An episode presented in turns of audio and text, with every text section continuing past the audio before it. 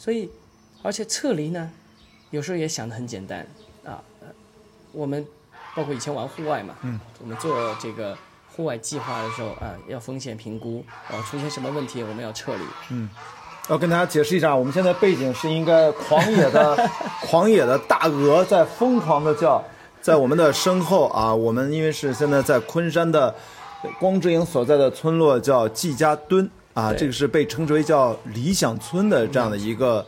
呃，全部开发改为了全体的民宿的这样的一个，所以叫理想村嘛，听上去好像是一个是个模范示范村一样，对。非常现代啊，非常幽静，也特别好。所以说各种动物都有啊，所以说希望大家能够谅解我们这个背景声今天非常嘈杂，既有现代化的工业施工的噪音，还有非常天然的田园的这种气息混杂在一起，然后我们聊的居然是野外急救，非常野外啊。是的 你接着说，你接着说，我查一下。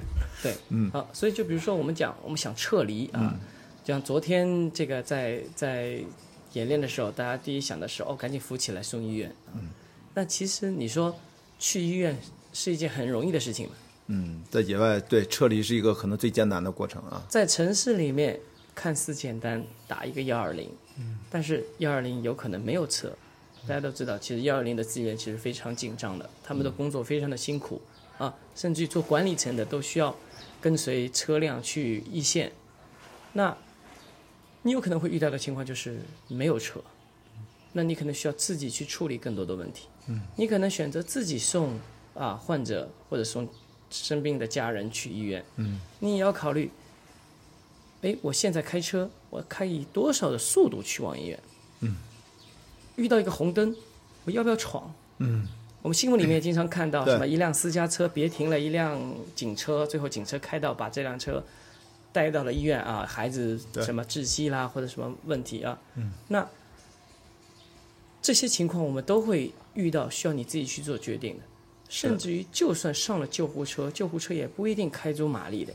嗯，那如果开足马力，也会遇到一个情况，就是救护车出车祸。嗯，前段时间上半年好像就有一起救护车呃在过路口的时候跟其他的车其对向的车哎相撞了。对，啊，结果这个车上的伤者死了，医护人员也受了重伤。哇，对也很严，重。所以其实这也是有风险的。我们救护车鸣笛、这个闯红灯这些，其实它是有风险的。嗯，救护车司机也要去评估我到底值不值得闯。对，那当没有专业医护人员来给你做这些评判的时候，你就要自己去评判我怎么办。嗯，我在山野里面有一个人受伤了，我今天去徒步，有个队员摔断腿了。嗯，那 先看体重，先看体重。是。那我现在要把它给从山上带下来，嗯啊，山上带下来，那怎么带？怎么带？非常难。哎，非常难，哎，就？像咱们这次学员那亚沙的那个赵科友，嗯，不是那次演练嘛？来，大家，他不是演伤员，我们那我你们谁出的主意让那对他在这三二一，没抬起来，没动，然后哈哈，所有人都崩溃了。我说你们还笑？你在野外你笑得出来吗？那你现在现在如果撤不了，你需要呼叫救援。嗯对那么你你在山上停留，你又需又需要注意一些什么东西？嗯，其实甚至要过夜啊，对，甚至要过夜。其实也就意味着，你我们的思维不再停留打个电话报个警啊，等等别人来救我们。嗯，你需要做的更多。你我说我我经常会说，我急救的使命是什么？急救的使命就是让伤员活着见到医生。哎，交给他就可以了，完成了我们急救的任务啊，。对，所以你要让伤员活着见到医生，但是什么时间能够见到医生，我们不知道。嗯，啊，在城市里面可能短一点，遇到灾难时间就无限长，在野外也是同样的。对，你本来可能走走个半个小时，对我们找的医生或者我们咱们的体系那个词儿叫 ALS，叫高级生命支持，对。啊，算救护车也算，啊，对的，医生也算。算。但如果你是乡村那种很惨淡的那个卫生所，就算了吧，那个可能也帮助不是很大，跟你在家里没什么区别，是吧？对，但所以你要也要看问题，小问题，哎，你也可以去，呃对吧？但是有些问题可能他不能在这些卫生院里面解决，那你就不能去，嗯，或者你要去直接送往这个能够解决问题的地方，嗯，所以其实野外医学这个会教凌驾在急救本身技术之上的很多的东西，会引发我们很多的思考。所以就是我刚才说的，从术向道这样的的一个进阶。我昨天就坐在这张桌子上，咱们十三位同学，我挨个儿都做了三到五分钟的每个人的采访。嗯，我其实就是问他们，呃，最主要的一个，你之前都是主动自己交学费来学习，是主动学习，然后你当然是带着预期来的。那我就问他们，跟你学完了拿到了结业证啊，咱们是百分之百通过啊，也非常棒啊。那此刻什么心情，或者说对他之前的预期有什么区别？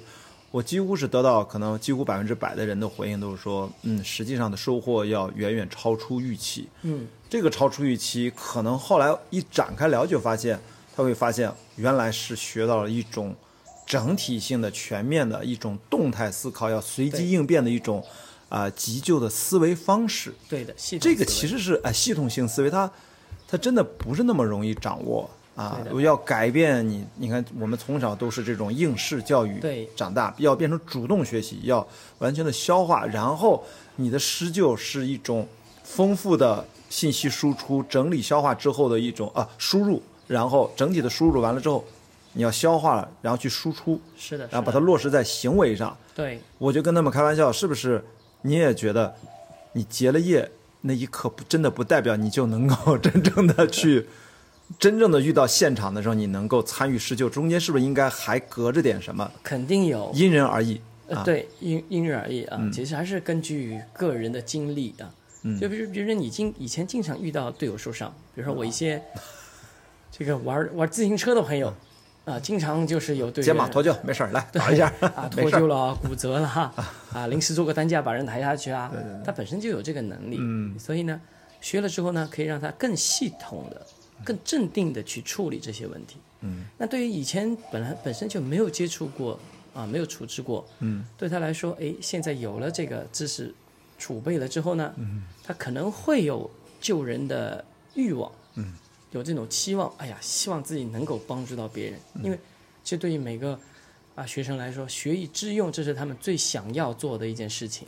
我们这次学员好几个人都讲，他们之前有学过红会啊、包括呃 HS，呃呃美国心脏协会，他们的急救课上完之后，他们遇到了情况，发现哎，遇到的很多情况他是不需要 CPR，对然后他剩下他就不知道该干嘛了，他就愣在那儿，嗯，这个事情让他觉得很困惑，所以说他这次学完了，他终于明白说现在。如果再遇到这个情况，他就马上知道拿从自己的思想的工具箱里面拿出来，对赶紧去判断，对怎么去处置，对，因就为这个其完全不一样。实，因为其实这个是不同的急救培训或者急救的认证，它是基于不同的环境。那比如像像红会的这个美国心脏协会的，他们做了大量的普及推广和培训工作。实际上，呃，他们的学生很多很多，覆盖面也非常非常的广。对，但是推广的非常好，我觉得，对，嗯，推广的非常好，我们也鼓励大家去学，是因为它主要是基于一个城市环境，也就是说，它是基于一个救护车能够在短时间内抵达的一个环境。是，对，或者说你看，主要在马拉松赛场上，我们可知道马拉松城市马拉松可是赛道全封闭哦，啊对，就一分钟的反应时间，一分钟之内就有人应该会有至少是医疗跑者会马上到你身边，马上再有专业的赛事的保障人员也会带着 AED 冲到你身边。这个体系现在好像国内的赛事越来越规范了，跟国际接轨了，应该。是的，是的，是。